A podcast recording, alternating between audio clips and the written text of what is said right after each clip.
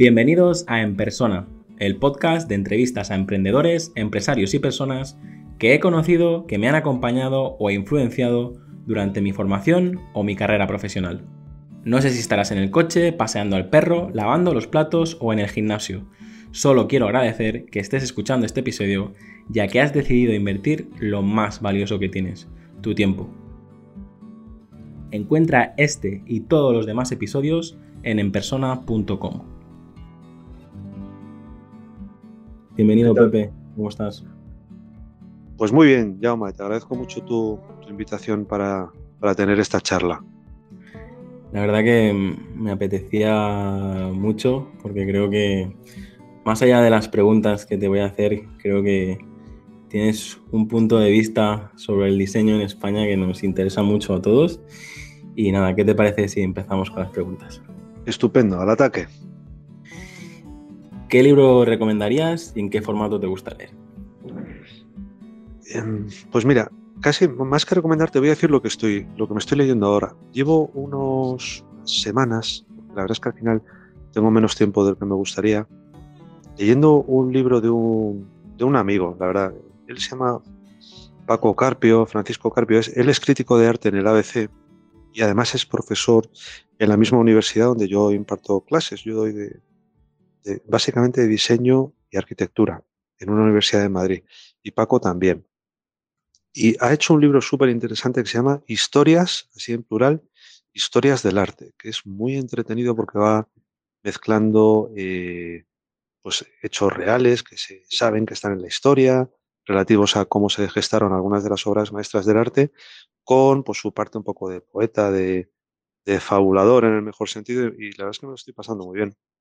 Y luego estoy, porque me ha llegado ayer, antes de ayer, devorando literalmente un libro precioso que ha hecho la editorial Experimenta, que se llama Confluencias.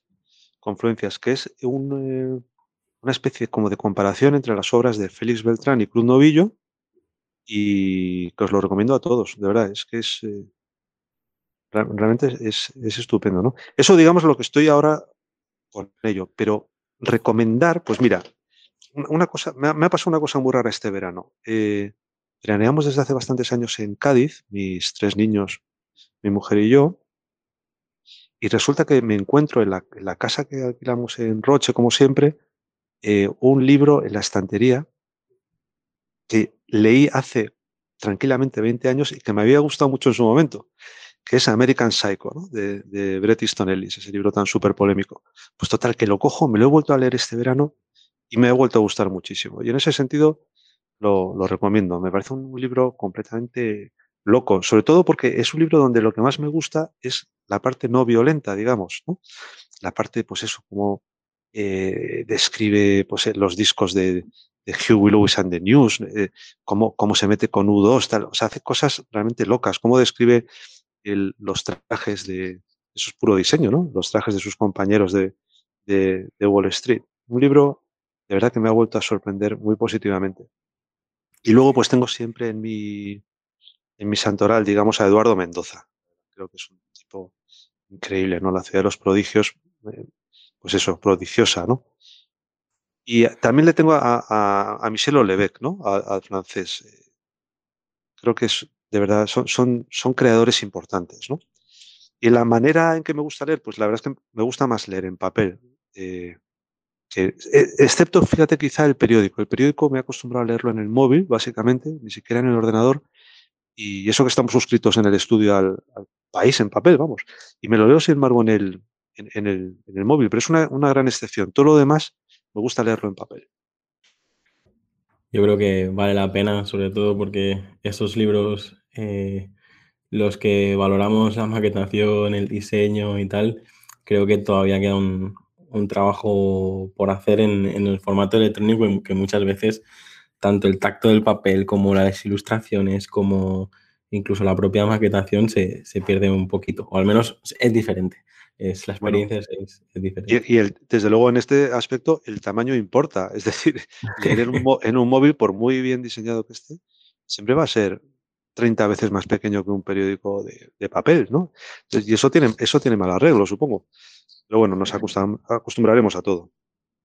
Sí, yo creo que al final, eh, bueno, creo que los periódicos están haciendo un esfuerzo para digitalizarse y para que sean rentables, porque se han dado cuenta de eso, de que, y más en, en tiempos de pandemia, eh, eh, todo el mundo lee en digital y, y sobre todo de- desde dispositivos móviles, y hay que adaptarse o, o- o morir en este caso. Sí, no, hombre, sobre todo porque tiene mucho morbo además en concreto en la parte esa un poco, a la que soy adicto, que es a las noticias en los periódicos, sobre todo a la política, el morbo de los comentarios de, de los lectores, ¿no? Que eso es puramente digital, claro, en papel no se puede trasladar.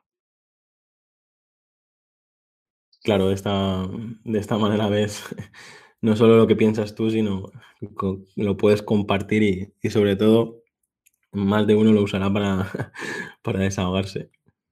Sí, es lo malo, la sospecha de que la mayoría de la gente que opina es porque tiene que, pues eso, tú lo has dicho, desahogarse, ¿no? Y, y suelen ser muy, muy críticos. Pero bueno, como pasa en Twitter o como pasa casi, casi en cualquier red. Yo creo que afortunadamente los españoles nos parecemos muy poco a eso, ¿no? Al final la, gente creo que es bastante más sensata de, de lo que parece, de lo que parecemos, perdón, de lo que parecemos.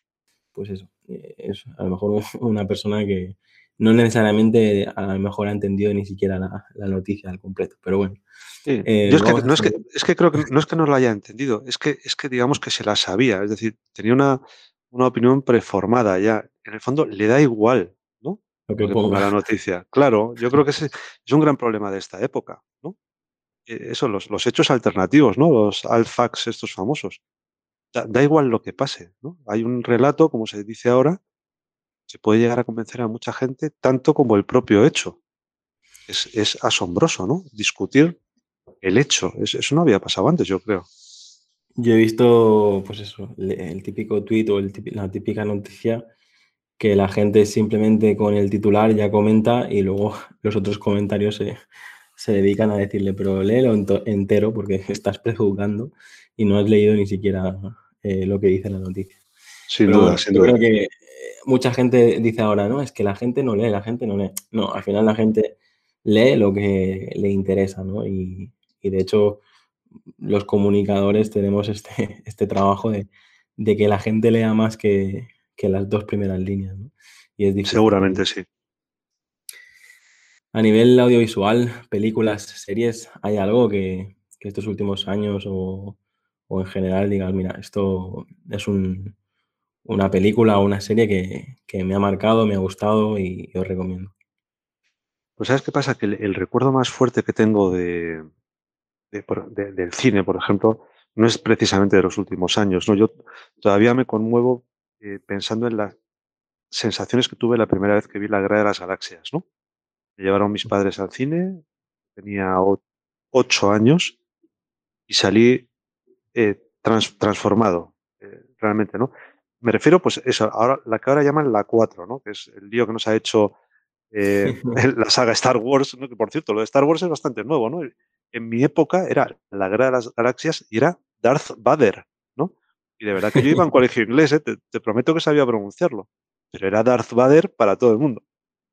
Esa, esa película la recuerdo, eh, bueno, creo que ninguna película me ha impactado más que la Guerra de las Galaxias del, del 77, ¿no? Y luego, pues la, la verdad es que soy un, soy un clásico, ¿no? O sea, yo cada vez que zapeo por la tele y veo media escena de uno de los nuestros, por ejemplo, pues la vuelvo a ver hasta el final, ¿no? Me pasa con El Padrino, me pasa, me pasa, fíjate, con casi todo el cine de, de, de David Fincher, ¿no? Seguramente con Seven especialmente, ¿no? Pero me pasa con Zodiac, con, con la red social, le tengo mucha admiración. Me pasa a lo bestia, a lo bestia, una, esta sí que es más reciente, pero en fin, tampoco tanto, con una de mis pelis favoritas de, de mi vida, una peli que tampoco es que tenga tanto prestigio, pero que es eh, Master and Commander, ¿no?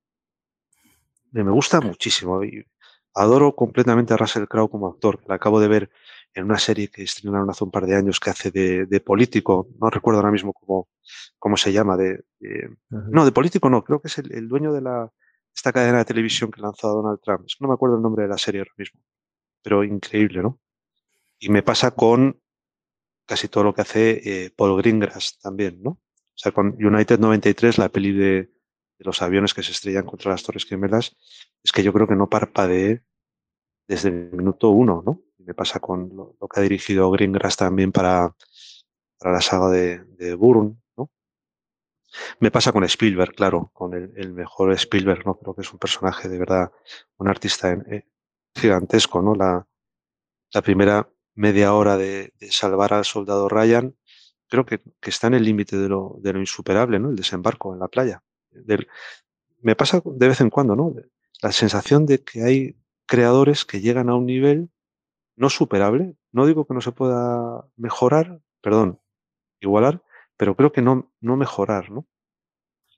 Y en plan así un poco más reciente en televisión, aunque no soy muy aficionado a las series porque no tengo tiempo, con tres niños y tal, pero me ha, gustado mucho Breaking Bad, sí. Eh, sí, me, he sorprendido a mí mismo, digamos, eh, aplaudiendo, de verdad, literalmente, al final de algunos capítulos, aplaudiendo. Sí.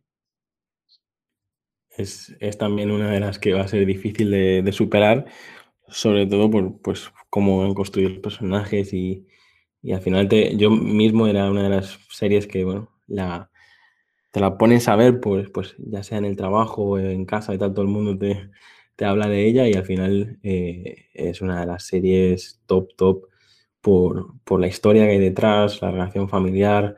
Eh, hay, muchísimas cosas que, que, a mí me han enganchado.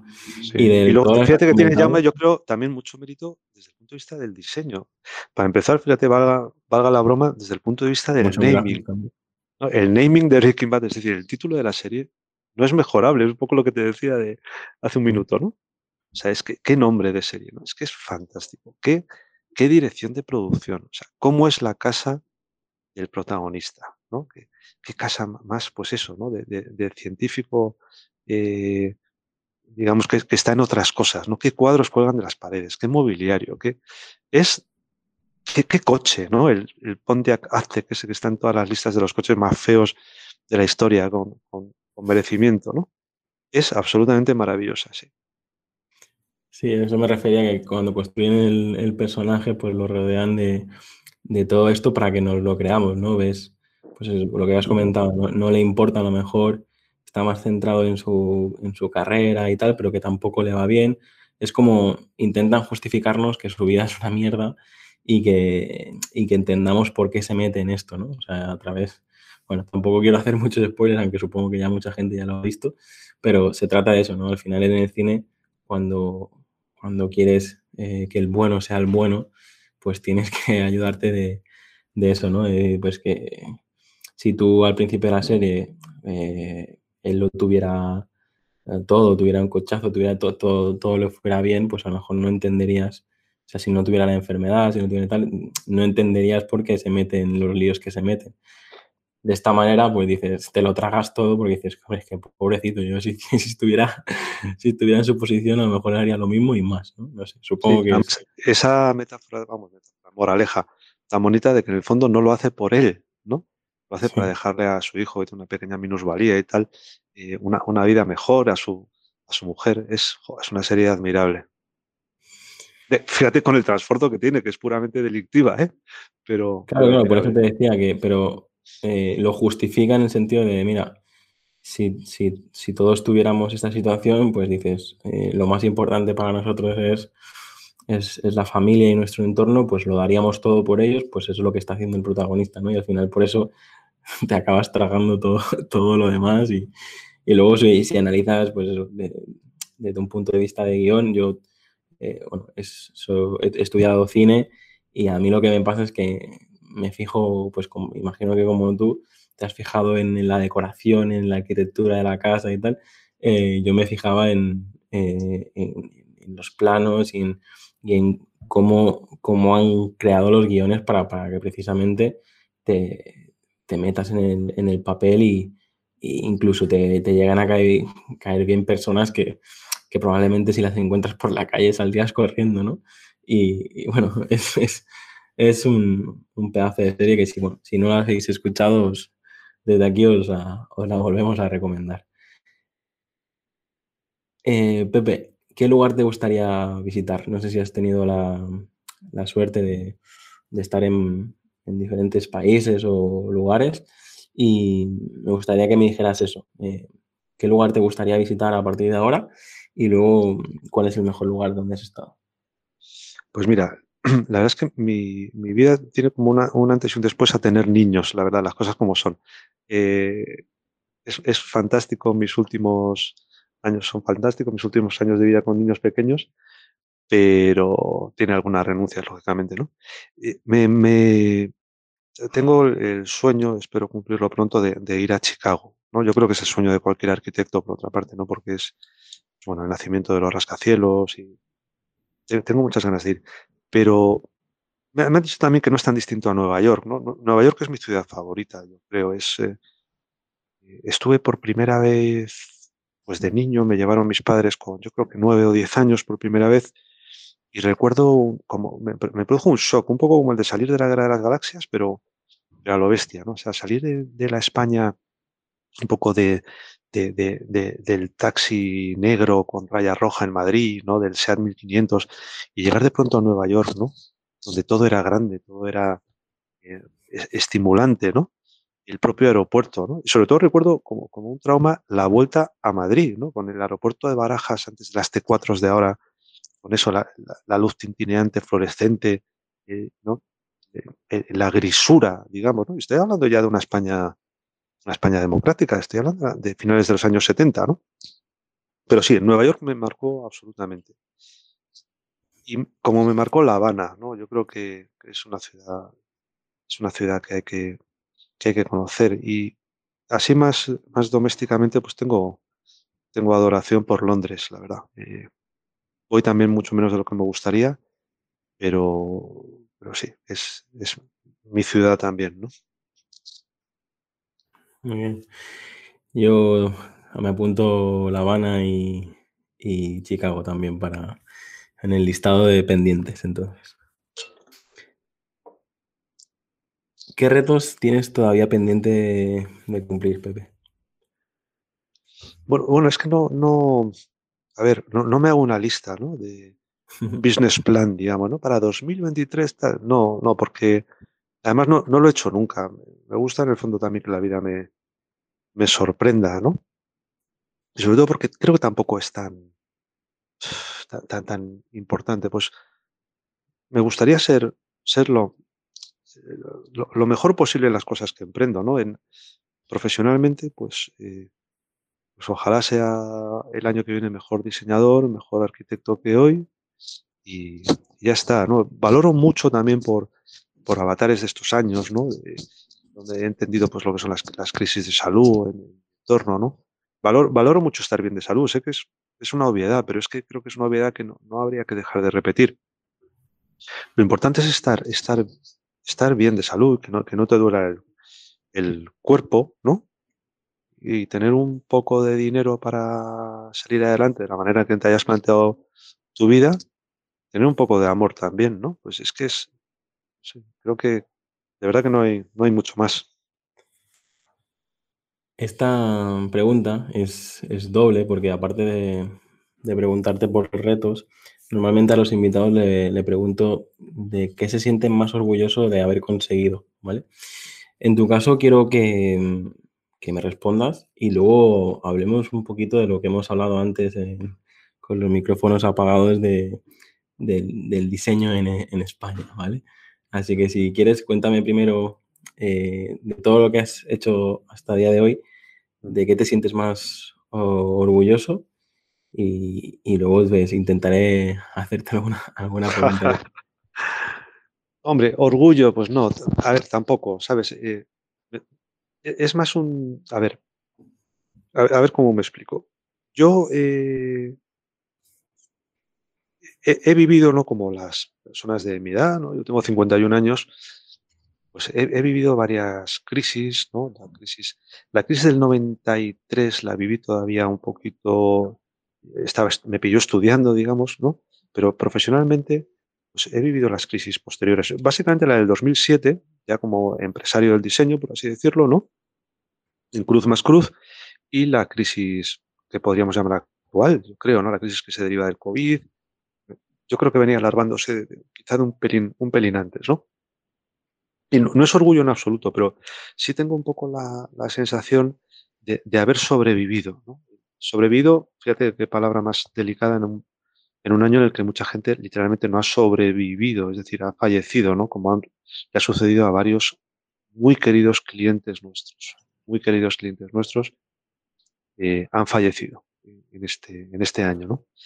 Eh, pero hablo de una supervivencia, pues un poco empresarial, ¿no? Y en ese sentido, pues eh, entendiendo que, en fin, que, el mercado ha cambiado, ¿no? Que, no es lo mismo nuestro estudio, digamos, el tamaño de los clientes de nuestro estudio del que fue la eclosión del diseño en los años 80, ¿no? Porque pues ahora hay, en fin, otros referentes. Eh, sí tengo la sensación de, de haber superado el, reto, por así decirlo, eh, de una manera razonablemente, razonablemente positiva, ¿no? Y sobre todo sin haber renunciado a lo que creemos en nuestro estudio en Cruz más Cruz, que es, que es fundamental, que es intentar siempre eh, dar lo mejor de nosotros. ¿no? creemos además que el concepto de calidad en diseño es objetivo, no es opinable. Intentamos, pero no es opinable en diseño, no es opinable, no es opinable en literatura, no es opinable en arquitectura, es decir, y en ese sentido intentamos acercarnos al máximo a lo que consideramos calidad objetiva en el trabajo que realizamos, ¿no? Pues la verdad que es, es un año de que simplemente sobrevivir ya es para estar orgulloso porque eh, tanto a nivel personal como a nivel de negocios vamos a, una vez cuando todo esto acabe, creo que echaremos eh, de menos a bastantes marcas, bastantes negocios, bastantes, bastantes personas. Y, y bueno, realmente no sé cómo formularte la siguiente pregunta, pero quiero recuperar un poco lo, que estábamos comentando de, del valor en, el diseño o lo que perciben a veces eh, los clientes, ¿no? Yo, yo te comentaba eh, que, me ha pasado añadir un cero a un, proyecto y, que me lo valoren más o al revés, es decir, eh, ver cómo, cómo, proyectos se han rechazado, pues, pues que a lo mejor no, simplemente el presupuesto ya no cumplía las expectativas del cliente. Y, veo como ah, ya no quiero entrar en páginas que te hacen logos por 5 dólares o 50 dólares, pero sí que veo profesionales que te están haciendo uh, supuestas marcas por, por, menos de 500 euros o por menos de, de, 1000 euros. Y, bueno, y es, es, un poco lo que te estaba comentando antes. a fuera de micrófonos y quería recuperar un poco esta conversación porque me parece esencial que, la gente no explicarle el valor del diseño gráfico porque tampoco lo vamos a conseguir en, un podcast, pero sí que me, interesa sobre todo la parte esta de, que muchas veces eh, nosotros ponemos un precio a nuestro trabajo y siempre hay otro que, lo, que lo supera, ¿no? Sí, eh, bueno, es que en el fondo, fíjate, creo que tiene que ver también con el tema de, la calidad objetiva de la que estábamos hablando ahora, ¿no? Es decir, igual que no es lo mismo que yo escriba una novela a que la escriba Mario Vargas Llosa o, Miguel de Cervantes, ¿no? Es como, es como la, la, comparación es ridícula, ¿no? A mí me gustaría pensar que también se puede plantear eso en el mundo del diseño, ¿no? Es decir, no es lo mismo que el diseño te lo haga una persona X o un equipo X a que te lo haga otro. Y yo creo que eso no está mal que el mercado también lo, entienda ¿no? recapacite sobre ello. En cuanto a los honorarios, pues en fin, yo, creo que estamos en un momento de, grave crisis, de, reconocimiento social, porque además yo creo que tirar los honorarios al suelo no beneficia a nadie, pero no beneficia ni siquiera a aquellos que se llevan el encargo. El dumping famoso, ¿no? El trabajo costes incluso. Me parece que es desastroso, ¿no? Y en ese sentido yo siempre recuerdo una, anécdota que me contó mi padre.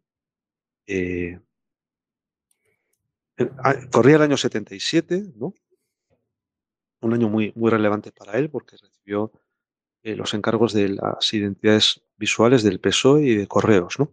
Y en concreto en el caso de Correos fue la primera vez que en una empresa española se utilizaba la corona real como parte del sistema de identidad, porque bueno, acababa de morir Franco dos años antes, acaba de ser nombrado rey Carlos, ¿no? España se convertía en una monarquía parlamentaria, en fin, la historia que conocemos. Pues bien, la, anécdota tiene precisamente que ver con eso, con que Correos e Iberia, prácticamente simultáneamente, decidieron utilizar la corona real en sus identidades corporativas. Y mi padre se enteró tiempo después, y así me lo, me lo dijo, de que él que se había quedado encantado con los honorarios que había recibido por el encargo de correos, que fueron 750.000 pesetas de la época, que eso es como ahora 4.500 euros, ¿no? Que, en fin, era dinero, ¿no? Pues bien, se enteró poco después de que Landor había cobrado por el trabajo de Iberia 100 veces más. Ni el triple, ni el cuádruple, ni 20, no. 100 veces más, ¿no? Y lo cierto es que estando muy bien el trabajo de Landor para Iberia, pues creo que no desmerece especialmente el trabajo de Cruz Novillo para Correos, ¿no? Eh, en fin, pues así es la vida, ¿no? Entonces, ante la duda, cobrar 100 veces más. pero sí, sin duda, es muy bueno para que lo, cobra, pero es que creo que es muy bueno para la profesión. Sí, a mí la lucha, todo esto ha empezado por, por comentar, ¿no? Que eh, yo tengo la, sensación de que si pides un trabajo en Baleares, pides un trabajo en Madrid o Barcelona, lo pides en Londres o lo pides en Nueva York, eh, simplemente por el, el contexto, ya le añades, ya le añades un 1, 2 o 3 o 4 o 5 ceros, ¿no? Y bueno, eh, podríamos entrar, Pepe, con todo el tema de, de concursos y el otro día, por ejemplo, estaba viendo el aeropuerto este de México que, que van a hacer un concurso y a cambio del mejor diseño te regalan un viaje y tal, todas estas cosas, que creo que, creo que si, si los países y las, y las empresas más importantes de estos países, eh, es, eh, por ejemplo, en, este caso estamos hablando de uno de los principales aeropuertos de México, estamos hablando de que en México mm, hay muchísimo talento, de hecho, muchísima gente que escucha este eh, podcast también es de, México y, tengo constancia de que hay muchísima gente muy buena. ¿Y cómo, cómo faltas al respeto a tanta gente? ¿Cómo faltas al respeto a, toda, a, toda un, a todo un sector? Y, no sé, no sé qué, podremos hacer eh, las personas que, nos dedicamos a, esto, pero veo que es algo constante, al menos de, estos últimos 10 años yo no he visto, he visto que pasa y, no se hace nada, ¿no? Aquí a lo mejor en España a lo mejor está mejorando un poquito, pero sigo viendo concursos y sigo viendo auténticas barbaridades. No sé qué tú, si, puedes opinar de esto y si no, pasamos a la siguiente pregunta. Sí, no, bueno, es que el, ejemplo que planteas es que es, realmente infame, ¿no? Es, es da, la, da, la, risa, ¿no? Eh, yo, sencillamente es que no me lo podía creer. Y me, temo que tiene mucho que ver con algo que precisamente mi padre ha comentado desde siempre, que es la importancia del cliente. el cliente como una pieza completamente básica en el proceso de diseño. Sin un buen cliente no hay nada que hacer. ¿no? Y yo me temo que en ese aeropuerto mexicano lo que ha fallado en primer lugar es el cliente. Un cliente que desde luego no ha sabido elegir a sus colaboradores, ¿no? porque es un trabajo que no, es que sea amateur, es que es... Eh, yo, hacía mucho tiempo que no, que no me llevaba una sorpresa como esa, de verdad. Creo que, está en el límite de lo no empeorable. De verdad, lo, digo en serio, ¿eh? o sea, no, no, y además no solo lo digo en serio, sino que lo digo, mm, en fin, a, a, calzón quitado. Creo que no está mal que exista la crítica del diseño, como existe la crítica de cine, o la crítica de arquitectura, ¿no? Es un trabajo completamente impresentable, donde mucho más que los creadores, creo que la responsabilidad hay que atribuírsela al cliente. Eso es una cosa que mi padre lleva diciendo muchos años en clave humorística, ¿no? que deberían existir la Escuela Técnica Superior de Clientes de Diseñadores. ¿no? Lo importante es que quien esté formado sea el cliente. Y este es un ejemplo, vamos, palmario. Eh, parece que está hecho diciéndome, ¿a que no te atreves a meterle un mamut en el logo y un avión? Yo no sé qué es. que es, Sujétame el cubata, como se dice ahora. yo se lo meto. Eh, y luego, bueno, si, si hablamos de, de la, pobre, la pobre empresa que tenga que hacer la uniformidad del aeropuerto y tenga que bordar ese logo. sí, sí, bueno, fíjate. lo va, lo va a pasar bastante, bastante mal. Pero bueno, espero que nunca se llegue a, a ejecutar y que, y que se, que tenga una oportunidad alguien profesional de, de hacer una, una marca competente. Bueno, pues la siguiente pregunta es, ¿qué te gusta hacer con el tiempo libre? ¿Con qué te pasa el tiempo volando? Bueno, yo, yo siempre tengo una, eh, como una, una, imagen en mente, los momentos de estrés, de, de, complicación, digo, ¿dónde me veo? ¿no? Y desde hace muchos años siempre me veo en, un chiringuito tomándome unos berberechos a vapor con una copa de vino. Para mí, de, verdad que la, felicidad es eso, ¿no? Y en ese sentido, pues eh, me gustaría estar ahí y, y, además leyendo el periódico, leyendo el periódico en papel, eso, con un poquito de solecito. Eso, eso es lo que me gusta hacer con el tiempo libre. Vivo en Madrid, no tenemos playa, berberechos sí, y periódico y, y vino afortunadamente también, ¿no? Pero es un poco la idea que yo tengo de, eh, pues en cierto modo, de, del relajo, ¿no? De, de, de, la felicidad. Y luego, pues por desgracia, he perdido, he perdido, vaya. Estoy renunciando a algunos placeres que tenía, por ejemplo, que era pues escuchar buena, buena música en el coche, ¿no? Con niños pequeños, pues estoy con el cantajuegos y casi peor, casi peor ahora, con los 40 principales, ¿no? Con, con esa música mainstream que, que, que deploro, ¿no? En, mayoritariamente, ¿eh? porque, hay, porque hay excepciones, ¿no? Entonces, bueno, pues eh, sí, es una pena. Estoy perdiendo un poco el, el, la ilusión por seguir a mis artistas favoritos, ¿no? Y eh, de música me refiero y escucharles en el coche. Pero bueno, son, son épocas de la vida que quedan compensadas sobradísimamente por, por la experiencia de ser padre y lo bonito que es. Yo, yo creo que lo que tienes, tienes que pelear para no sé qué tipo de, de música te gusta, pero yo creo que si escuchas bueno, un, buen rock o, o un buen o incluso buen jazz o incluso música clásica, lo sí. van a agradecer porque... Sí. Soy, menos soy menos sofisticado, o sea, yo soy del, del pop inglés, claro, lógicamente, ¿no? por educación y por... A mí, a mí, me gusta el pop inglés, mucho, mucho más estoy, que nada. Estoy seguro que, que, que, le puedes aportar mucho porque a, a, yo, de hecho, es una de las cosas que, que ahora, pues, con el tiempo veo que, que en mi casa, mmm, así como por ejemplo en casa de mis suegros, eh, se ha escuchado Beatles, se ha escuchado mucha, mucha música y muy buena. En mi casa, cuando era pequeño, no tengo el recuerdo de, de, de, escuchar música y no.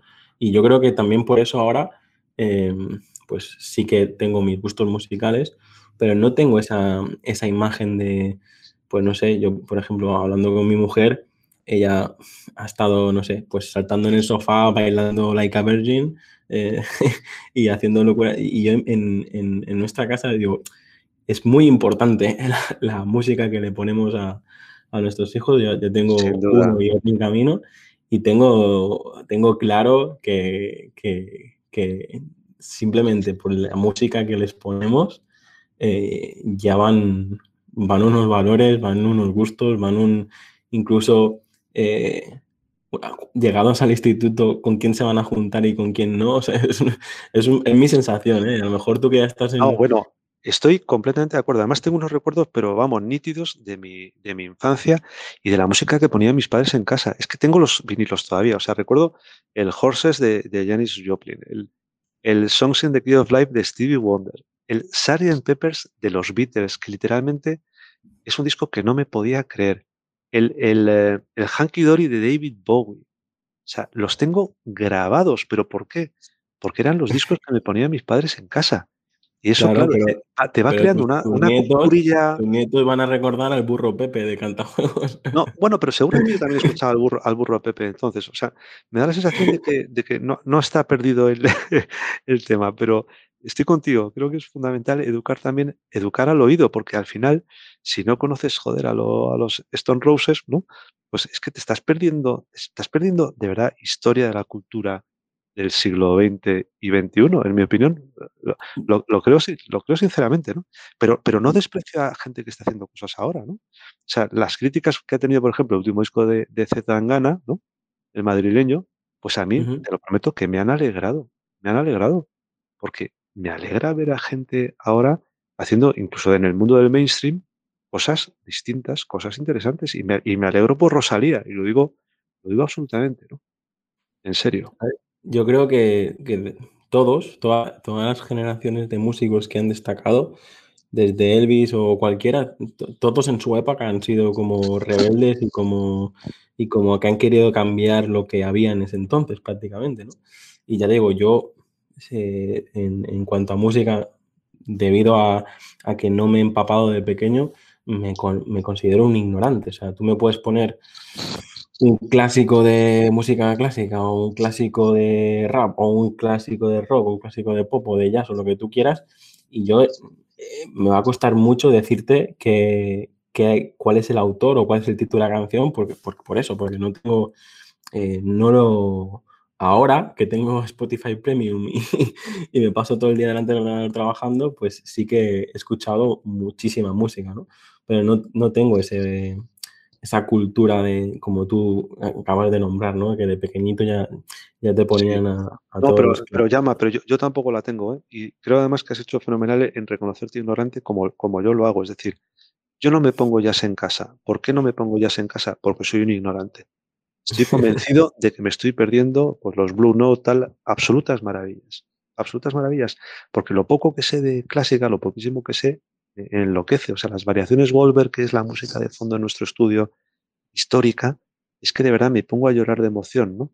Y sé que me falta pues dar ese paso literalmente de, de culturizarme, de culturizarme. Uh -huh. Si es que en el fondo es lo mismo, cuando hablaba hace un rato de calidad objetiva en diseño, es que la hay en música y, la, simplemente se trata de, entrar en, esos mundos de, de, lo ya de lo ya acreditado, digamos, ¿no?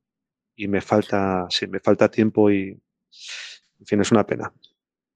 Es, es complejo porque eh, cuando yo al menos lo que veo es cuando te metes en un tipo de cine o en un tipo de, de arte o en un tipo de, de música, eh, luego ves todo lo que te estás perdiendo, todo lo, todo lo ignorante que eras, pero es que es, imposible saber de, de todo, eh, es imposible, eh, eh, no sé, yo creo que, de hecho, mm, creo que los que somos capaces de especializarnos en algo en concreto es cuando realmente la gente te, te reconoce por ello, ¿no? Si, si, al final cualquiera de los que hemos nombrado pues hicieran, no sé, pues lo, Beatles mismos, si, si en vez de tocar su estilo durante muchos años eh, cambiaran de la noche a la mañana de estilos, de, instrumentos y de tal, pues al final no, no hubieran sido recordados, ¿no? Creo que luego llegaremos a este punto, pero creo que si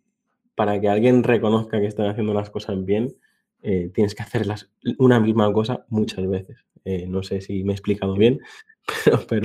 no, pero es muy interesante, sobre todo por, por lo que tiene de eso, de, acreditar pues a quien realmente es, y creerte a quien sabe hacer las cosas. Yo lo pienso mucho, ¿no? O sea, ¿por qué yo tengo que aguantar que alguien, no, no digo un cliente, eh, digo, en fin, alguien, vamos a dejarlo ahí, me diga que este logo tiene que tener distinta proporción, signo, logotipo, cambiar la tipografía o el color. ¿Por qué? Yo voy al dentista, me empasto una muela y no le discuto el diámetro del torno que está usando para, para empastar, ni la masa que usa para, para meterla en, el agujero.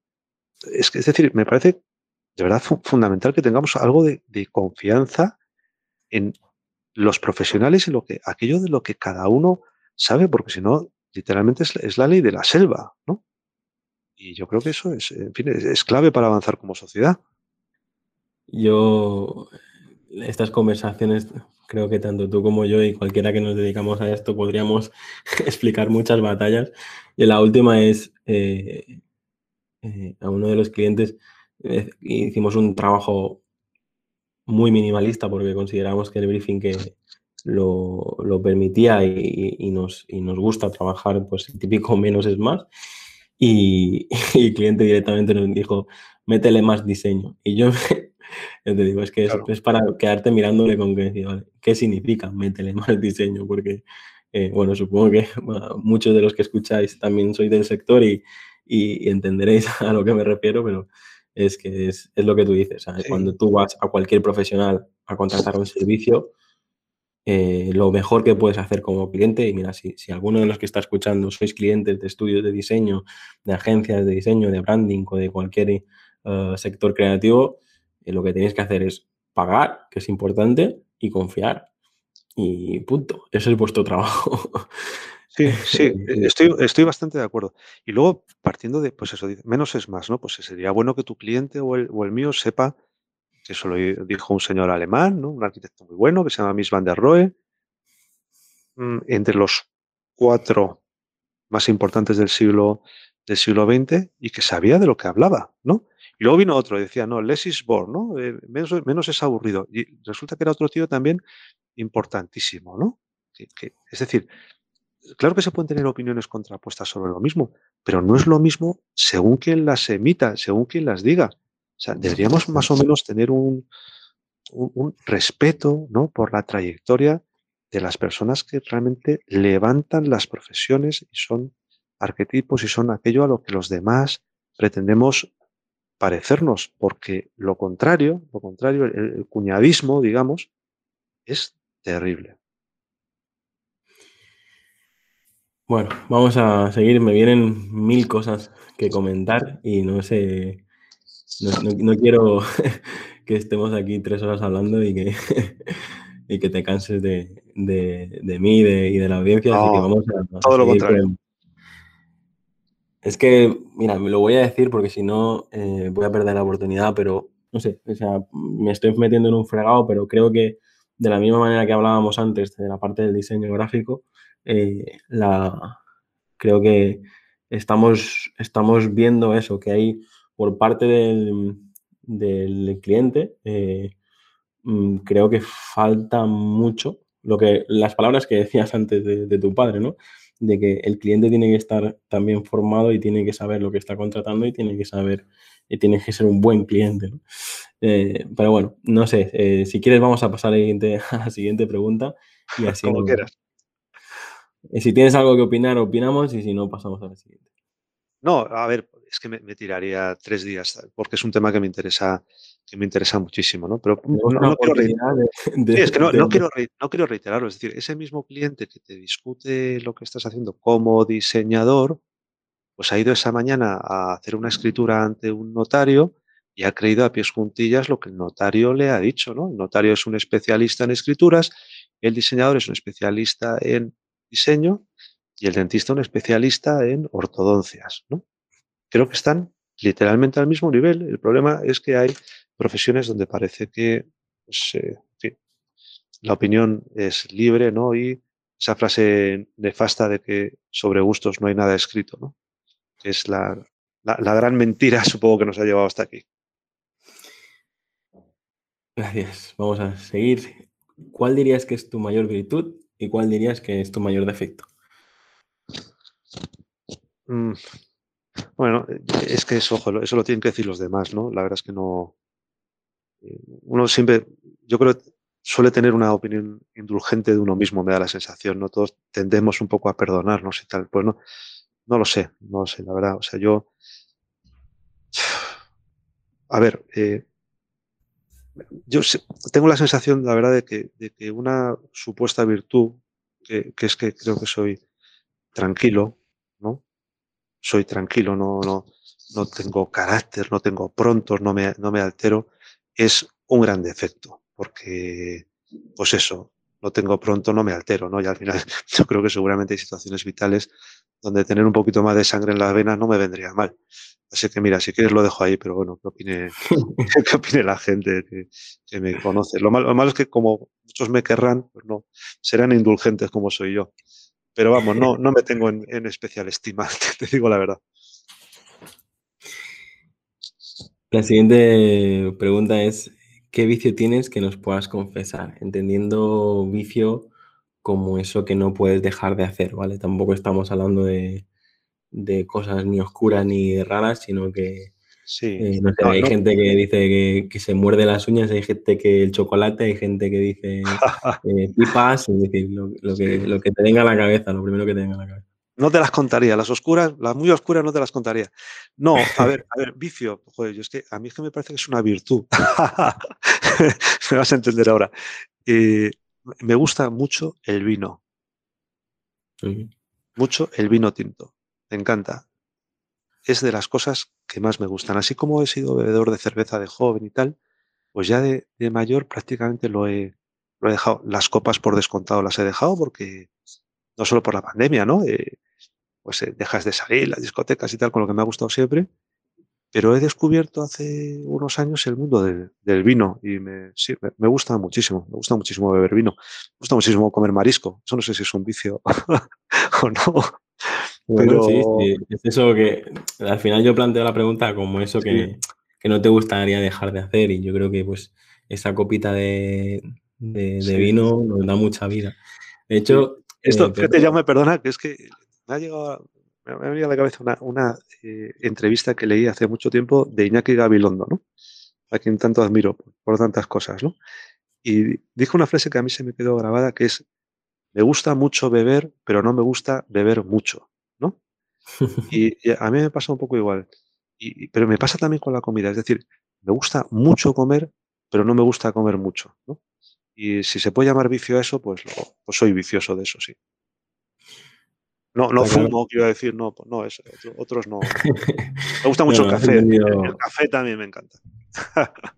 has entendido perfectamente la, pregunta. De hecho, Pepe, en todos los episodios intento eh, meter una cuña publicitaria sobre, sobre mi tierra y te puedo decir que si un día vienes por aquí, por, Mallorca, eh, hay bodegas que están haciendo las cosas muy, muy, muy bien y yo creo que más de algún eh, algún vino te sorprendería. Así que si, si pues vienes por aquí, te, paso un listado de bodegas.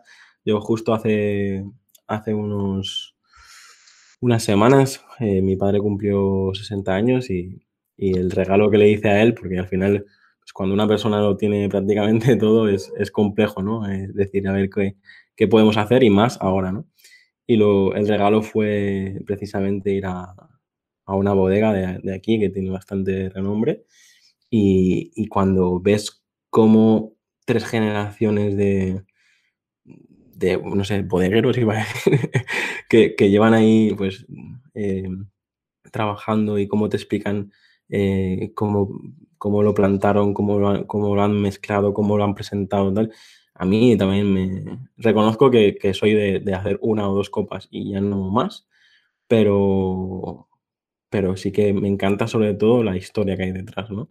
Me, bebí uno que, tenía una, etiqueta en japonés y resulta que era, pues, un vinos que habían enviado allí a, Japón y que, y que luego los habían traído otra vez para aquí porque montaban otro restaurante japonés y no sé qué. Y simplemente la historia y, el porqué y tal, ya como que el vino me, me sabía mejor, ¿no?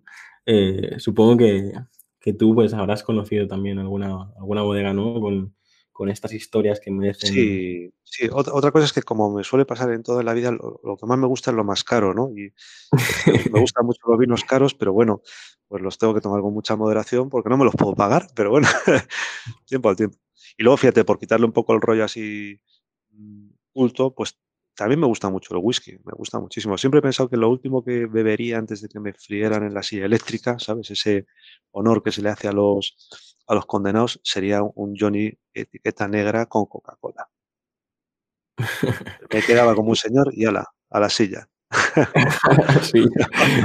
Yo reconozco que el, el whisky es de, de hace unos años para acá, es, es lo que me, mejor me sienta y, cuando tengo que beber es lo que veo. Lo que pasa es que lo veo, lo veo solo y también para aquellos que, hay bastante gente que, siempre que hablamos de países o de culturas y tal, siempre sale Japón, tenéis que saber que en, Japón hay muy buen whisky. Y, Uf, ya lo creo. Ya lo creo. Mira, eh, en Nochevieja, no, en, en, eh, en Reyes, que nos suele invitar mi primo Dani, que vive en Londres, a, a su casa a, a comer, nos saca unos whiskies japoneses, madre mía, pero, tremendos. También es verdad que son tremendamente caros, ¿eh? las cosas como son. Eh, y yo no tengo paladar para, para, distinguirlo tanto, ¿sabes? Yo con mi Johnny Walker de etiqueta negra, al fin del mundo. Hombre, si lo vas a mezclar con Coca-Cola, no te puedes, pero yo eh, he tenido la suerte de, de, que a lo mejor en algún cumpleaños o así, pues estamos hablando de botellas de 70, 80, 120, tal, que, tampoco es que sea súper, súper, súper, súper caro, pero bueno, que ya es un buen regalo y sobre todo si te, si te lo hacen. Y la verdad que, que solo eh, a mí me, mm, bueno, eh, es, es de, la, de, los placeres que, que, me gustaría poder permitirme bastantes. bastantes hablando, hablando de Claudia recuerdo también como si fuera ayer y mira que ha llovido, la primera vez que mi padre me vio tomar una copa. Yo debía tener 14, 15 años, me vine arriba con él en, en un bar. Papá, un eh, whisky con Coca-Cola, tal. Y recuerdo todavía la cara, no, no, era ni de desprecio, era de, de no me lo puedo creer. O sea, esto he criado, un hijo que mezcla whisky con Coca-Cola, tal. Pues, pues, pues hasta hoy. No, al final sí. Eh, eh, mi madre, por ejemplo, hace lo mismo. ¿eh? Es decir, se, compra un whisky que es súper bueno y luego lo mezcla. Y dices que si no, no, no me gusta. Y yo, bueno, pues tú sabrás lo que haces. Como dice Arguiñano, ¿cuál, ¿cuál, es el mejor vino para cocinar? El mejor que tengas en casa. Pues ya está. Ya hemos hablado, porque la siguiente pregunta es, es un poco, en, en, el caso de que necesitas un chute de energía, eh, ¿qué canción te pondrías a todo volumen? Hemos hablado ya de música, pero si tienes eh, un nombre en concreto. Sí, hombre, claro, tengo, joder, tengo mi, vamos, mi, mi, santoral absolutamente de canciones, de, canciones de mi vida, ¿no? Pues me, pongo, una vez al mes, me pongo el, I Wanna Be Adored de Stone Roses, por ejemplo. Si me, me pone como una moto, ¿no? Y luego, seguramente el grupo de mi vida también es un tema de edad y generacional son, son The Smiths. Yo creo que sí, es el grupo que más me ha, que más me, más me ha marcado, ¿no? Y en ese sentido, pues por ejemplo, The Headmaster Ritual de, de The Smiths, sobre todo al final el solo de guitarra de Johnny Marr bailando con Morrissey en la versión en directo, lo tengo, lo tengo en mi santoral. Me pongo muchos discos de esa época. Me gusta mucho un grupo inglés menos conocido que se llama The Matt Johnson. Eh, me gusta muchísimo un grupo de lo que se llama americana, ¿no? O, o alt country, un grupo de Nashville que se llama Lamb Chop, eh, me, me, vuelve loco. Eh, bueno, ten, tengo, tengo varios. Ya veo, y me, gusta, me mucho, por cierto, a ver si va a parecer que no, que no hago patria, soy absoluto adorador de Joaquín Sabina. Toma ya. Sí, muchas veces, de hecho, antes hemos hablado de que, que sí, de, de lugares y de, y de, bueno, hemos hablado de muchas cosas ya, y es verdad que siempre miramos lo, lo de fuera, ¿no? Como, como mejor de lo que tenemos aquí y aquí tan, ahí ten, tenemos muchas cosas buenas, ¿no? Yo estoy cansado de, sobre todo en, en el caso aquí de, eh, de Mallorca, muchas veces pues piropeamos que si el Caribe, que si la Ribera Maya, que si de qué y tal, digo, pero a ver, vosotros habéis visto lo que hay aquí, que se come bien, que se vive bien, que tenemos uno de los principales aeropuertos que tenemos, o sea, eh, hay que valorar más lo que tenemos y estoy de acuerdo que, por ejemplo, en, en, en música, y sobre todo al final este, este podcast de habla hispana y todo, todo el mundo que sigue es o español o latinoamericano, te puede decir, aquí hay grandes, grandes artistas que, que, bueno, que ya te digo, a mí, a mí lo que me pasa es eso, ¿no? Que me, me cuesta eh, mm, sentir ese, lo que tú has dicho, ¿no? Me, me, marca, me ha marcado el grupo de mi generación o el, el, grupo que me ha marcado es este. A mí me cuesta decírtelo. O sea, la, el único nombre que se me, se ocurre en mi caso es, es eh, Pau Donés de Jarabe de Palo y, y, y, desde, que, desde que ha fallecido pues todavía lo intento disfrutar más, pero, pero bueno, supongo que es, es algo de, no, tiene algo, de, tiene algo de generacional, sin duda, ¿eh? pero Pau Donés era, era, un hombre de muchísimo talento, pero en España tenemos joder, Carlos Berlanga, ¿no? Por favor, o sea, es que es el autor de la mitad del cancionero de, de Alaska, de, de, Dinarama, un tipo de, de, Bernardo Bonetti. Hay gente, por supuesto, Luis Eduardo Aute, ¿no? Yo creo que en España hay también referentes, eh, creo que, creo que mundiales, ¿no? Así es.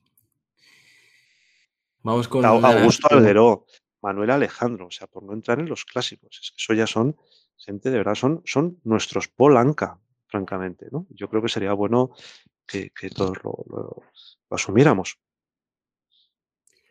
Sí, pero es, lo que hablábamos antes, ¿no? Que te metes en Spotify y pones artistas españoles y te puedo asegurar que, que todos los que has nombrado no aparecen, aparecen directamente eh, otros que, que yo eh, no, no, soy capaz ni de, ni de estar más de, de 30 segundos escuchando.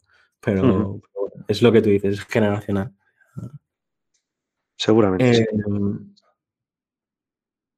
Vamos con una de las preguntas que más me gusta hacer y sobre todo que más me está enseñando, porque al final llevamos más de 70 entrevistas ya, eh, más de dos años entrevistando y, y, creo que he aprendido mucho en esta pregunta.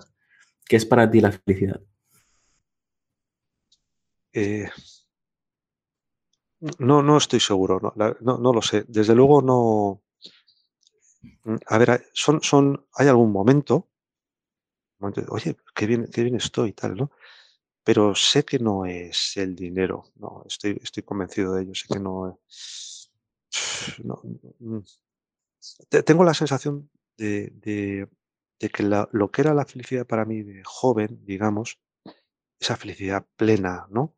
Ese salir del colegio un viernes, tener un fin de semana por delante, quedar con tus amigos a jugar al futbolín esa tarde, no la he vuelto a experimentar igual, no, pero ni, ni, remotamente, ni remotamente. Esa felicidad donde el mayor problema era eso, ¿no?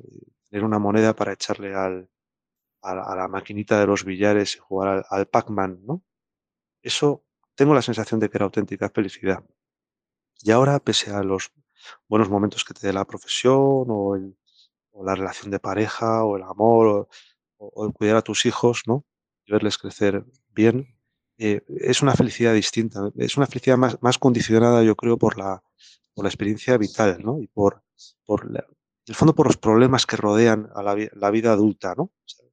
Tengo serias dudas, de verdad, de que va a ser plenamente feliz de mayor, de verdad. Esa, la felicidad de joven creo que, que no vuelve, en, en, mi caso, desde luego, no, no, vuelve a, no vuelve a darse. Esa felicidad virgen, digamos. ¿no? Una de las personas que, que, ha pasado por aquí decía que la felicidad era la ausencia de dolor. Y claro, me recuerdo que, que lo que estás comentando al final, pues cuando eres joven y no tienes ninguna preocupación o tu máxima preocupación es conseguir la siguiente moneda para meter en el futbolín, pues está, claro que está esa ausencia de, de, dolor porque no te preocupas. Ahora con la vida adulta, pues... Eh, yo, pero también te digo, eh, Pepe, creo que eh, creo que nos, nos, nos, han enseñado a vivir un, tipo de vida donde tanto a nivel de objetivos como a nivel de, de, necesidades, como a nivel de tal, o sea, nos complicamos la vida mucho, ¿no? Yo eh, no es que me guste vivir así, porque no, porque tampoco he recibido esta educación y tampoco es mi objetivo, pero cuando ves gente que, que a día de hoy está recorriendo el mundo en plena pandemia, dentro de, y que no, no necesitan prácticamente nada para, para, para, ser felices ellos, digo, ostras, es que cuanto menos necesitas, creo que menos atado estás y más feliz eres, ¿no? Y bueno, es, aquí también creo que me estoy sintiendo muy cómodo hablando contigo, Pepe. Podríamos hablar durante horas de varios temas, pero creo que es, es esto, ¿no? Creo que el, el hecho a lo mejor de, de estar trabajando en, al nivel que estás eh, y, y, tantas, tantas responsabilidades hace eso, ¿no? Que, que pues lo que hablábamos, si tienes tanto peso en, encima, eh, responsabilidades familiares, del estudio, eh, tal, es, es, normal que a lo mejor digas eh, esa ausencia de sí. dolor. ¿no? no, no, yo creo que quien te contestó eso seguro que, que tiene razón. El tema es que están que quienes afortunadamente no hemos experimentado el dolor físico, tenemos una salud razonablemente buena, no lo valoramos, pero seguro es completamente cierto. Es decir, la salud, de nuevo, por delante, ¿no? Y, y luego, pues en el mundo así más, más, frívolo que es para ti la felicidad, pues mira, a mí me hace muy feliz montar en mi moto, la verdad. ¿No? Me, me, gusta mucho montar en moto. Y me hace feliz, sí, mientras lo hago. Es muy frívolo, muy tonto, ¿verdad? Muy, muy accesible. Que va, que va. Pero, sí. pero, pero, pero, es, pero, es, pero es, que es, es, que es así, es que me hace feliz ir a la universidad a dar clases en mi moto. Y, y no me hace feliz ir en coche. me refiero al viaje, el destino siempre me ha gustado mucho las clases, ¿no? Hablo del, como decía el Quijote, ¿no? El, la posada y el camino, ¿no? Que es más importante el camino que la posada. Pues eso, el camino. En moto, preferiblemente. Y a ese Pepe que hablábamos de que salía un del colegio un viernes por la tarde y y se iba a jugar a futbolín, si tuvieras la oportunidad de mandarle un mensaje, em, ¿qué le dirías? Mm, eh, yo yo creo que no lo haría. Primero, no lo haría porque daría igual, ¿sabes? Es que yo me temo que las personas somos como somos, eh, me temo seguramente además que tendemos a empeorar.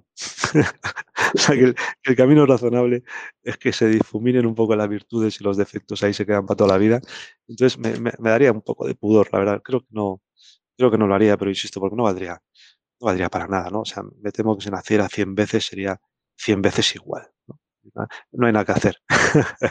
La siguiente, Pepe, es, ¿cómo será el futuro? Eh, eh, creo que más que muchas veces, pues, recurro a preguntarte el futuro a nivel profesional, el futuro tal, pero creo que en el momento en el que estamos, podríamos estar hablando de cómo es el futuro en el en nuestro sector, cómo ves el futuro en, eh, en España, Bueno, yo soy optimista, pero lo soy en en todos los todos los órdenes, no solo en lo que tiene que ver con con la profesión. Tien tiendo a pensar que todo va a ir que todo va a ir bien, ¿no? El fondo, nos quejamos mucho, la pandemia, las crisis y tal, pero somos una generación que, al contrario de lo que pasó con nuestros abuelos, pues no hemos vivido una guerra, por ejemplo, ¿no? Mis abuelos vivieron varias guerras. Mi abuelo paterno, literalmente 3, ¿no? Las 2 guerras mundiales y la guerra civil, ¿no? Literalmente, ¿no? Una generación que ha vivido 3 guerras enormes, ¿no? Entonces, francamente, no nos podemos quejar. O sea, si el si muchas veces te te te angustias eligiendo el último modelo de de móvil que te vas a comprar, ¿no? Entonces, eh, afortunadamente, pues no teniendo, digamos, miedo a perder la vida, que es literalmente lo que ha pasado en generaciones anteriores, todo se debe ver con mayor optimismo. En cuanto a la profesión, ¿cómo será el futuro? Yo creo que, bueno, a ver, yo tengo la experiencia ahora como profesor, ¿no? Que llevo 10 años en en una universidad en Madrid y creo que las generaciones nuevas están saliendo muy bien preparadas.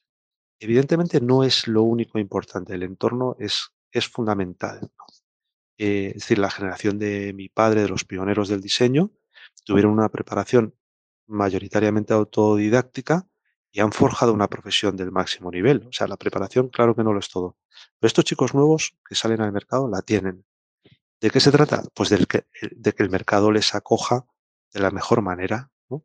Para eso que es muy importante que los clientes no solo existan, sino que estén bien formados y que ayuden también a tirar para adelante el futuro de esta profesión, que va a ser una profesión que no que no va a acabar nunca.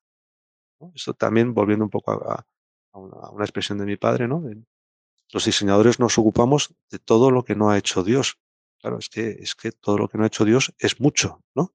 Por lo tanto, siempre va a estar, eh, en boga, va a ser necesario que haya diseñadores, eh, satisfaciendo las necesidades del mercado y ojalá sean cada vez mejores, como deseo y como espero. Creo que la clave es lo que has comentado de que el mercado realmente sea capaz de de que cada uno de estos de estos profesionales tenga su lugar. Nosotros, por ejemplo, yo soy licenciado en comunicación audiovisual y creo que de los 20 o 30 que terminamos ese año, porque era una universidad privada, eh, te diría que a lo mejor 5 nos nos dedicamos a a lo que hemos estudiado, los otros han acabado trabajando, pues, desde jardinero en Alemania a, cartero en Holanda, a, no sé, eh, reconvirtiéndose en todo tipo de profesiones, porque, eh, de hecho, justo hace unas semanas estaba trabajando con con unas personas que están más metidas en el mundo del cine, el 3D y tal, y decía que, eh, están saliendo gente muy buena a nivel de, mm, trabajar el 3D, de profesionales de modeladores, animadores 3D, pero claro, no hay suficientes empresas ni siquiera para hacer prácticas. Es decir, es creo que en el mundo del diseño pasará un poco lo mismo, ¿no? Hay muchísima gente, pero que luego que luego el mercado, eh, no sé si hay sitio para para todos. Sí, yo fíjate, recibo, pues, semanalmente, no no solo de la universidad donde doy clase, ¿no? Sino de muchas otras, eh, propuestas para tener a personas en en prácticas y las rechazo las rechazo prácticamente todas, ¿no? Porque, eh, bueno, en entre otras cosas, porque yo creo que también a las personas que trabajan hay que pagarlas, ¿no? La medida en que uno pueda, por supuesto, ¿no? Pero me recuerda un poco lo que pasaba en el espero que no pase tanto en el mundo de la arquitectura, de los estudios de arquitectura, ¿no? Estudios gigantescos donde prácticamente la mitad de la plantilla no cobra, ¿no? Porque son empleados, becarios, etcétera, ¿no? Es un, tema muy, muy delicado, ¿no? Y luego lo que dices de tus amigos que han acabado dedicándose a cosas para las que no han estudiado, a mí no, tampoco me parece dramático en muchos casos. Es un poco tonto pensar que un chaval con 18 años o chavala deba saber ya qué quiere hacer en la vida. Pues tú estudias de los 18 a los 23, algo más en mi caso, y, y bueno, luego la vida te lleva por caminos que a veces son muy interesantes y no son precisamente aquellos para los que te has, para los que te has formado, ¿no? Tampoco yo dramatizaría mucho en, en ese aspecto. No, Otra yo cosa es la, pre- la precariedad, claro, la precariedad es muy dura y están sufriendo las nuevas generaciones de una manera tremenda, ¿no? Claro, me refería a eso. O sea, yo si, si, si tu propósito cambia y te das cuenta de que lo que has estudiado no es lo que realmente te llena, me parece perfecto. Yo hablaba de, de que al menos eh, mi generación y las que vienen, eh, pues veo que, que están teniendo dificultades para, para encontrar un trabajo mínimamente eh, digno. Yo, no sé, gente que, que no está cobrando ni 1.200 o 1.500 al mes y luego es lo que te piden de alquiler para vivir en Mallorca, ¿sabes? Es decir, es, es, es complejo. Bueno, voy a dejarlo aquí porque me están, no sé qué he desayunado hoy, pero creo que hoy intentaría, hablando contigo, salvaríamos eh, el mundo y creo que, creo que no es nuestro trabajo. Eh, Pepe, creo que has tenido la oportunidad de, de conocer, estoy segura, a, a personas reconocidas o personas eh, importantes. La siguiente pregunta es, si tuvieras la oportunidad de, de conocer a, a, un antepasado, a un, a un personaje famoso o incluso a un personaje histórico, ¿con quién te tomarías esa, topa, esa copa de vino? Pues fíjate, la verdad es que no, te creas que soy muy mitómano. eh, o sea, admiro muchísimo a muchísima gente, pero no, la cosa esa de hacerme un selfie, ponerlo en Instagram, tal, eso no, no, no, no, lo había planteado nunca, la verdad. Eh, he tenido además pues, la suerte, la verdad, por, por la carrera de mis padres, ¿no? De artistas, los dos y tal, de, que me hayan presentado a gente pues, que yo valoro, que yo valoro mucho, ¿no? Pero no me he ido, no, me he ido haciendo fotos, la verdad, ¿no?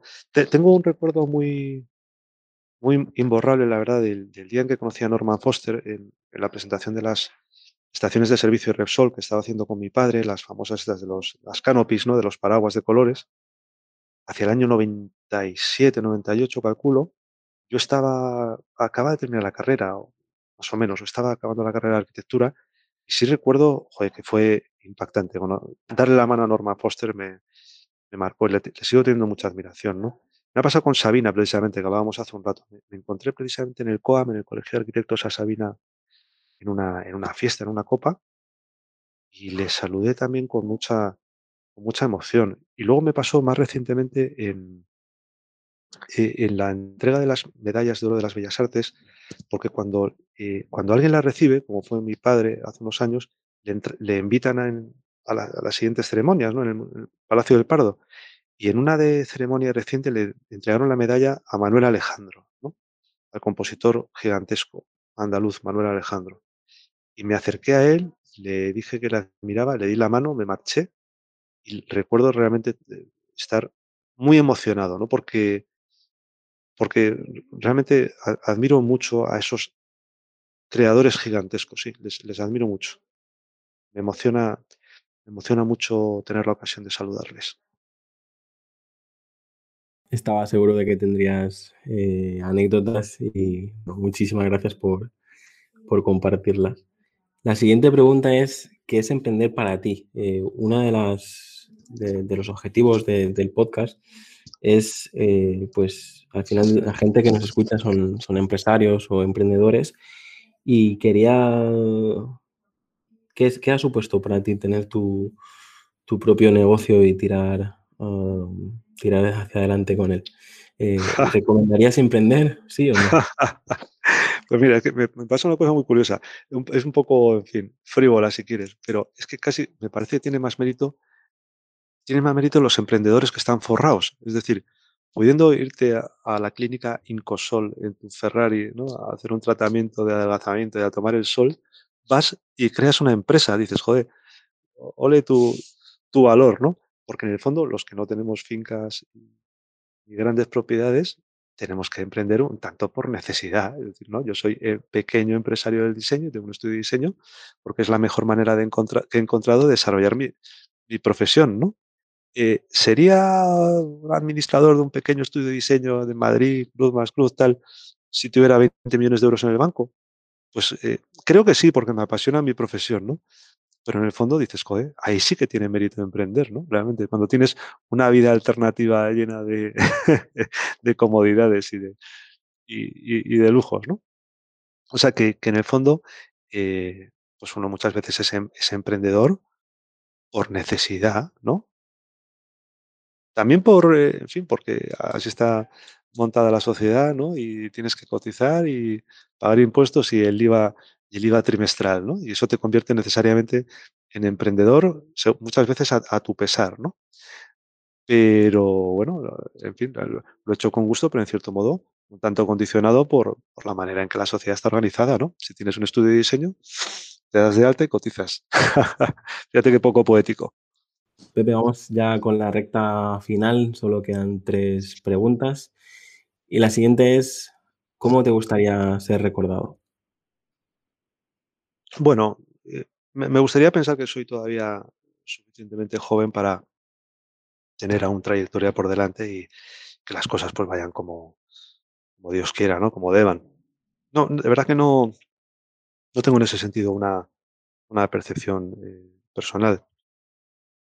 Pues lo lo supongo que la respuesta sería lo mejor posible, ¿no? Que la gente que me ha querido me recuerde con con cariño y que profesionalmente, pues, de alguna manera se valore el trabajo hecho. Y no solo eso, sino haber contribuido también un poquito a a la colectividad, ¿no? Que yo creo que es tan importante, ¿no? A que en esa sea un mínimo granito de arena en que la profesión del diseño y de la arquitectura, de la creación en general visual, pues, eh, pues sea sea un poco mejor, pero vamos, en ese grano de arena, literalmente, ¿no? Ojalá, ojalá.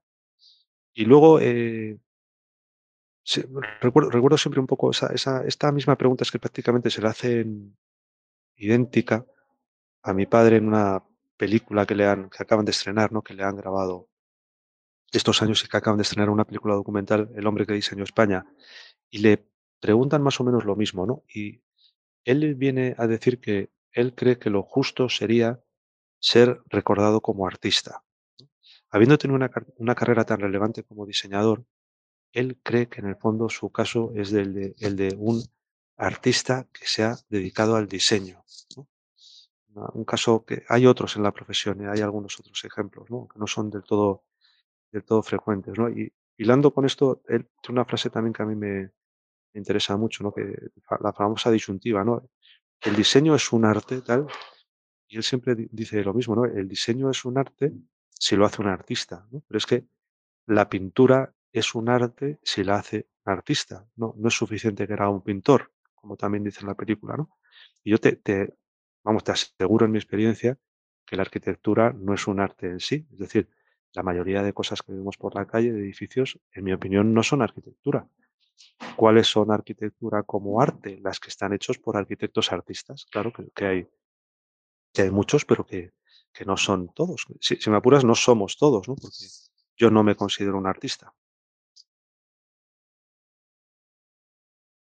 Pues muchísimas gracias por esta respuesta, porque creo que es, es de muchísimo, de muchísimo valor. Y vamos terminando, como te decía, la, la siguiente es, ¿qué lema te define? Esta pregunta es más, si tienes alguna frase que, te ha acompañado o ese eslogan que, que, te ha marcado más. No, bueno, a ver, siempre recuerdo, eh, con con con con gracia, ¿no? Con humor, la frase de de Lelutiers, ¿no? Del del grupo de Lelutiers, es de: "A cualquier tiempo pasado fue anterior", ¿no? Que es es genial, ¿no? No no no, ni mejor ni peor, fue anterior, ¿no? En ese sentido, pues, eh intento ver ver un poco así la la vida, no soy nada nostálgico, ¿no? Tiendo a pensar que que lo mejor está por llegar, ¿no? Y no no no no he vuelto a ver los vídeos de mi boda, las fotos, la la película esta de la que te hablo, la veo solo obligado cuando hay algún pase, o sea, no no no no me gusta nada echar la vista atrás, la verdad. Quiero pensar que que todo lo lo relevante realmente está por delante, ¿no? Y que agradezco mucho, claro, las cosas bonitas que me han pasado y punto, ¿no? Y luego hay un poema, pues claro, súper superfamoso, ¿no? Superclásico, pero que creo que es que es, joder, francamente, que describe un poco todo de una manera maravillosa, que es el famoso de aquel de Paul Eluard, ¿no? Cuando dice: "Hay otros mundos, pero están en este", ¿no? Yo creo que es verdad, que los marcianos no hay que ir a buscarlos a Marte, ¿no? Los marcianos están entre nosotros, ¿no? Y todos tenemos cada día testimonio de rarezas. Entre seres humanos que son mucho más, eh, imposibles de creer que venga un señor verde con 2 cuernos y se baje de una nave espacial, ¿no? Hay otros mundos, pero están en este.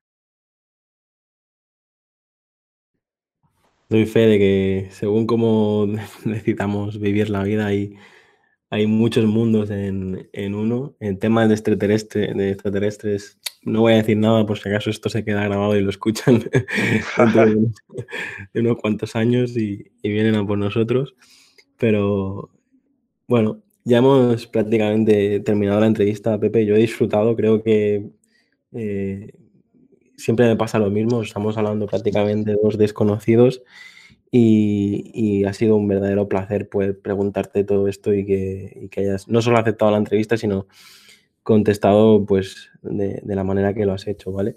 Y un poco para agradecer, eh, tu tu tiempo, lo que suelo hacer a los invitados es que la última pregunta es si tienen algo que promocionar o algo que contar, no sé, eh, pues has hablado, por ejemplo, de de esta película documental, pero si quieres, eh, mencionar algún proyecto. Veo que, eh, tienes tu la la tienda online también, no sé, si quieres, este momento es para para mencionar estos proyectitos para que toda la gente que nos escuche, pues, pueda ir directo a a localizarlos o a localizarte a ti en redes sociales. Para vender mi libro, ¿no? Como como dijo Umbral en Sí. aquella mítica entrevista: "Yo he venido a hablar de mi libro", tal. Eh, Ah, no no, de no, de verdad. Muchas gracias a ti, eh, Jaume. Ahora, hombre, pues estamos enfrascados, más que nada porque me gustaría que la gente, si es posible, eh, lo vea. Estamos enfrascados en una exposición, eh, que tiene ya título, no recuerdo ahora literalmente porque se lo han puesto hace unos días. Vamos, básicamente, Cruz Novillo artista, Cruz Novillo diseñador, en un sitio muy interesante que es el Palacio Quintanar de Segovia, una exposición que inauguramos ahora a mediados de mayo y va a estar durante 6 meses. Si tenéis ocasión, pasaos a verla, porque va yo creo que va a ser muy muy interesante ver un poco la, mi opinión, coherencia que hay en el trabajo que desarrollamos en Cruz Más Cruz y antes Cruz Novillo en sus anteriores estudios, ¿no? Mi padre, de de los grandes encargos de identidad y su y su labor de artista plástico. Y luego, pues, la verdad es que este tema de la tienda que comentas, de nuestra tienda online, pues, me está dando muchas alegrías, porque empezó de una manera muy tonta, es decir, en el año 2000 o 2018, ¿no? Se cumplieron 50 años del ABC animal que dibujó mi padre para Fósforos del Pirineo. Eran, pues, 28 animalitos de la A a la Z y otros 7 en inglés, 35 en total, para para las cajitas de cerillas de los años finales de los años 60, ¿no? Entonces, quise que no pasara aquella conmemoración, los 50 años en balde, editamos unas tacitas que pusimos a vender en nuestra tiendecita online, tal, y la cosa fue funcionando, fue funcionando, y ahora la verdad es que tenemos una tienda, pues, muy interesante, ¿no? Con prints de, pues, de las grandes marcas del estudio, firmados a lápiz por mi padre.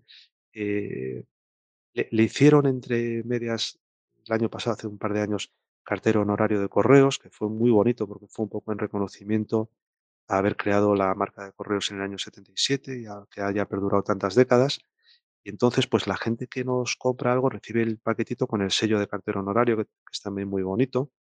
Eh, me está dando mucha vidilla esa tienda y me me hace mucha ilusión, además, que esté contribuyendo al conocimiento y al reconocimiento de su obra, que había siempre, yo creo, quedado un poquito eclipsada también por su carácter, que es un hombre muy muy discreto, ¿no? Que realmente ha gastado muy pocas energías en el autobombo. Siempre pienso que eso, en el fondo, ha sido muy bueno para la profesión, porque las ha gastado en lo realmente relevante, que en hacer trabajos trabajos muy muy importantes, ¿no? Pero bueno, creo que que se lo merece. Va a cumplir 85 años el mes que viene, el 21 de mayo.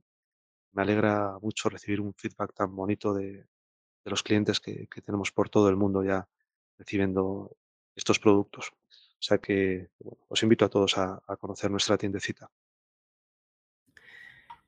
Pues yo, Pepe, para terminar, de la misma manera que, decíamos que las nuevas generaciones, pues a lo mejor se ponen 40 principales y no escuchen las grandes obras de, del ser humano a nivel de la música, eh, a mí también me ha pasado, pues, uh, eh, a lo mejor men mencionar ilusionado que, que, que, iba a entrevistarte a ti y de los trabajos que habéis hecho en el estudio con tu padre y todo el rollo.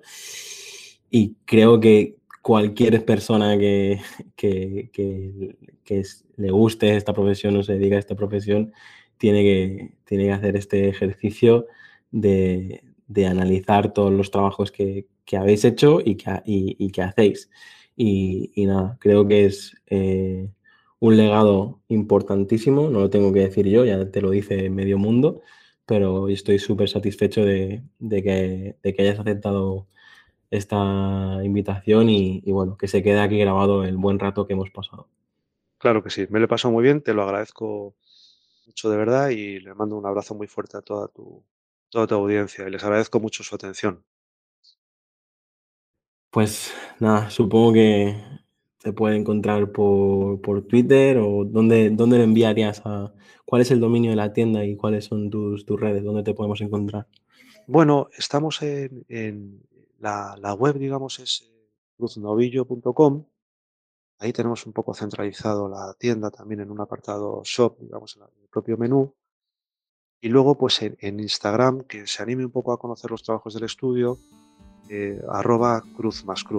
Esos son, yo creo, los, eh, los canales mejores. Luego, yo tengo un, Twitter, digamos, pero me interesa mucho más eh, escuchar que hablar, digamos, ¿no? Twitter me, encanta para hacer nuevos proyectos y seguir a gente interesante.